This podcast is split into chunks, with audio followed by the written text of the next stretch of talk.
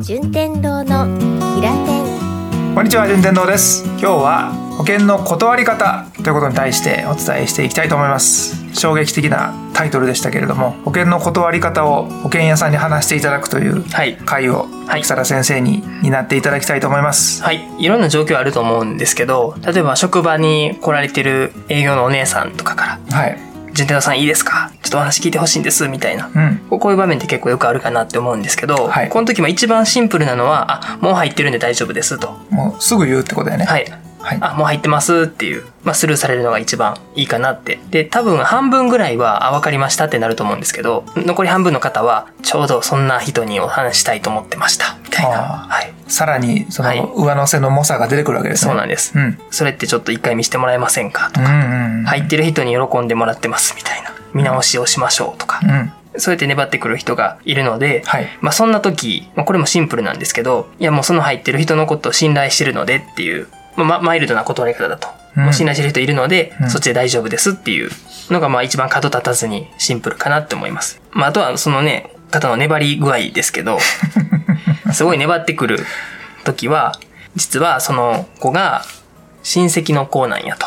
その入ってる保険のそう先の子が。はい。でも家族でしてるから、うん、ちょっとそこは変えられないねんとか、うん、大学の親友が、もう俺の、あの、何々のためにすっごい考えてくれてやってくれたから、変えるつもりはないよっていう。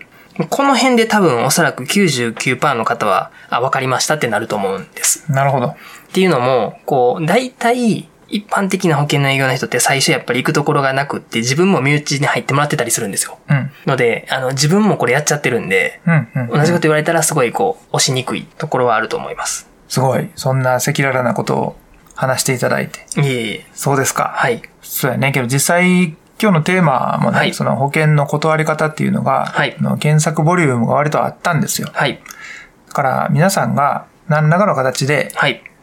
うまいことごめんなさいを言いたいなというふうなシーンが多いのかなと思うんですね。はい、この背景には、はい、やはり保険っていうのは、割とちょっとグイグイ、ちょっとすみません話聞いてくださいっていうふうな、うんうん、そういう売り方をされるケースが多いということなんですかね。と思いますね。あらまあ、こう、お客さんからこう来てくれるっていうのは非常に少ないので、例えば車とか家欲しいなってなったら、お客さん自分で行くじゃないですか。うん、展示場とか、ディーラーに。でもまあ、保険ってその目に見えないものなので、自分から入りたいっていう人はあんまりいないかなって。なのでまあ、営業側からぐいぐい行く場面はあるのかなっていうふうに思いますね。けどぐいぐい行ったところで、はい、やっぱりちょっと引いちゃう時もあるもんね。はい、もちろんです。その、そんないらんしとかなるもんね、はい。難しいですね、この保険の商売っていうのは。うんうんうん。みんないろんなスタイルがありますね。もうめちゃくちゃメンタル強くて、うん、どんだけ断られても全然気にせずね、生き続ける人もいますし、いますね。それね、保険じゃなくても言いますね、そうです そうです、そうです。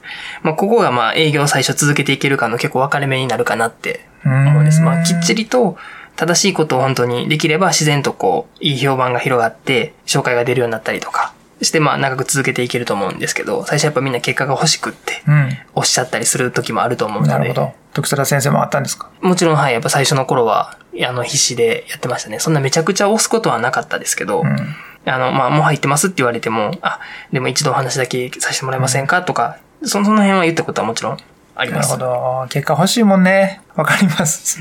今俺がそれかもしれんない。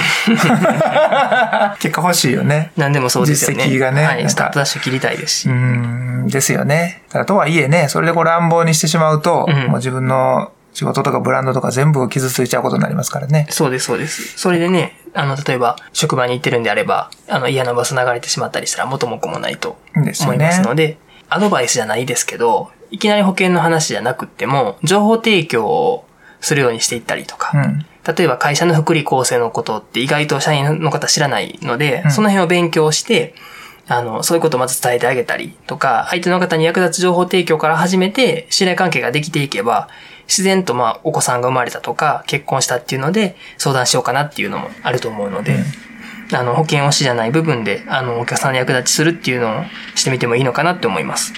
それは保険売る方の人に対してのあ、そうです、そうです。一つの上限ですね。はい。そういうふうに時貞先生は丁寧に関係性を構築してきたということですか。はい、はい、そうです。素晴らしいですね。結構僕もいろんな最初は断られ方をしまして、うん、まあ、すごい印象に残ってるのが、あの、私入ってないんですけど、あの、ちょっと先祖からの言い伝えで我が家は入りませんっていう、これ最強やなって。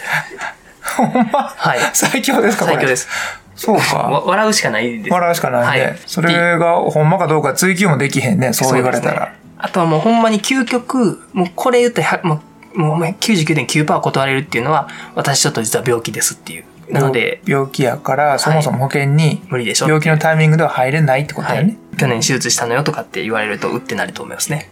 それがほんまかどうかはもう調べようがないと。そうですね。言われても。はい。じゃあね、業界としてはね、どうしても、プッシュ型に近いようなところから入らないといけないんで、はい、いろんなお話聞いてくださいっていうお誘いはあるけれども、まあ、そこは自分も傷つかない程度に、今のようなアドバイスでお断りしてもらいつつ、はい、逆に入りたいと、保険のことを知りたいんだということになれば、はい、どうですか？どどういうふうに言ったらいい保険に出会えそうですか？そうですね。まあ、あの、自分の周りの方で入られてる方にどうやって選ばれましたかとか、で、あの、そう参考にしたりとか、されましたかって、まあ、周りの方にまず聞いてみてもいいかなって思います。こんな保険入りたいんやけど、あんたどうしたんみたいなことを。あ、でもいいですし、結婚して考えてんねんけど、あの、どういうところから最初考えたのとか、どういうとこ見に行ったのっていう。そういうので、まあ、紹介してもらったりとか、そうですね。いろんな話が広がると。うん。わかりました。じゃあね、はい、いろんな生活シーンがありますけれども、まあ、保険はお金と直結しているところも多いので、はい、やはりね、皆さん、リスナーの方は意識するタイミングって必ず出てくると思いますから、はい、また、時貞先生のお話を思い出していただけたら、いただけたらと思います。はい。保険の断り方について、時貞先生にお伝えいただきました。では、時貞先生、最後に締めの言葉お願いします。お金は使う、守る、増やす。ありがとうございました。順天堂のキラテン。この番組は、プロデュースキラテンナビゲーター順天堂でお送りしました。